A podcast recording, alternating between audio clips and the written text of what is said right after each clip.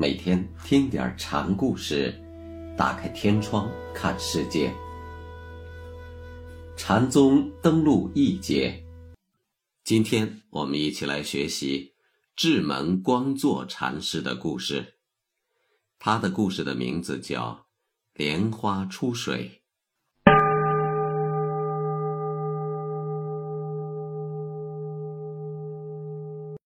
提到寄送。我们通常联想到的都是一些枯燥无味、啰里啰嗦的押韵文体。虽然有诗的外部建筑与音律形式，却了无诗意，不忍促读。早期佛典中的寄颂，确实只是分行排列的对佛的功德的赞颂，对佛教义理的铺陈与敷衍。自六祖以后。禅门寄颂一改早期寄颂礼过于辞、拙实无文的惯有品格，开始出现一些机趣盎然、通俗易懂的口语化作品。人的自信佛法固然是不可言说的，但要做到绝对的杜绝言路，实际上是不大可能的。方便权宜的策略是少说理，多状相。以言灭言，随言随扫，让参禅之人在唤起某种具体的心象的同时，超脱言路。形象乃是文学的一大要义。禅宗寄诵中形象的生活气息的注入，使得寄诵本身产生了一些新的特色，减少了一些记的枯燥，而向诗的方向靠近了许多。有些禅师的弘法之作，差不多可以直接拿来当诗歌欣赏。乐坛灵城禅师写过一首《西来忆颂》，以七律的形式阐述禅门公案中那个老掉牙的话题。祖师西来意，有僧人问我祖师西来有什么意图。我告诉他，我在山里住了有七八个年头。草鞋是随便用绳子绑了几股，麻布袈裟的两肩补过了右补。每逢下雪，东安和西安就连成一片。山间的泉水在山脚下汇成了溪流。深夜时分，白云消散的无影无踪。向外望去，一轮明月仿佛就挂在窗口。祖师来到东土是为了什么？这问题的提出本身就没有什么意义，因为他是无法用语言阐述清楚的。但禅师又不能完全避而不答，于是林城就唠唠叨叨地说了另外一番不相干的话：麻衣草履。雪花、溪流、白云、明月，表面看上去，这种种迹象与僧徒提出的那个问题没有什么直接联系，而实际上却已经把问题回答过了。这就是说，祖师西来之意以及佛法的本意，就包含在这种种的迹象当中，处处见佛性，在在皆道场。并没有一个永恒不变的禅意。当然，这首偈子并非灵城的独得之秘，佛陀言说的总集也是最早的佛教经典中就有这样的训示。对于此中消息，最好是通过在深沼与浅沟中的水来了解。小川的水啊，激浪扬声的奔流。大河的水啊，则无声无息的流淌。道教化的禅宗魔山泛水、云水玉性，则更成为司空见惯的习用伎俩。临城诗记中的流水、白云等等，说穿了也还是佛法心性的一种拟像，但它毕竟避开了。空洞玄虚的说教，在接引学人的方式中注入了一种活活泼泼的生机与灵气。凌城的寄送数几乎一首山水诗，还有一些禅师的寄送则很像是一首小型的叙事诗。随州智门寺光作禅师就写过这样的寄送。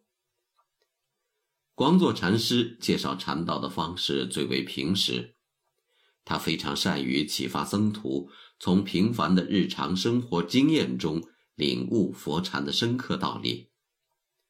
有人问他佛是什么，他回答说：“草鞋破了，就赤着脚走路。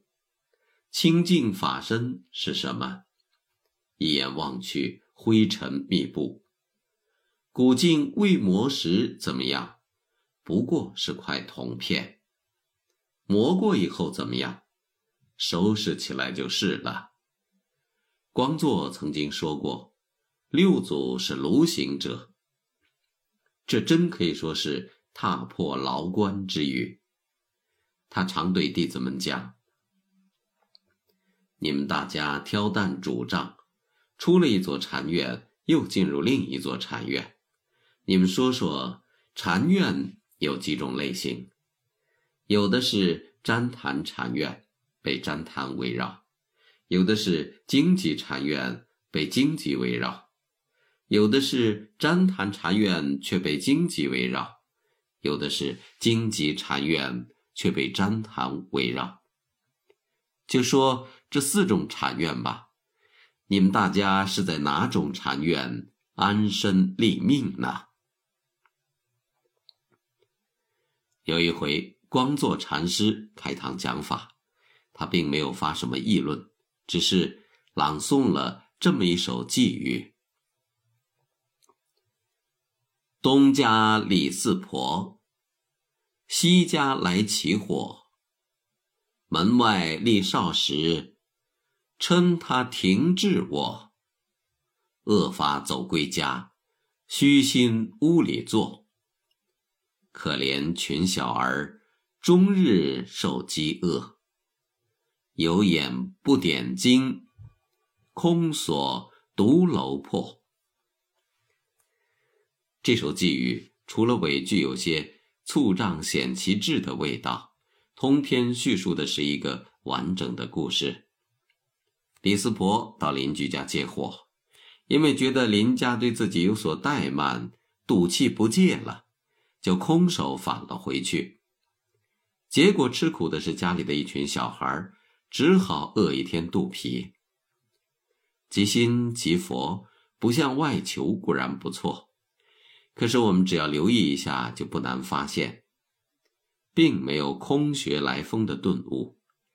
即心即佛是一种很高的常悟之境，并不是听人家讲即心即佛，于是一味的。枯坐猪手就能进入这种境界。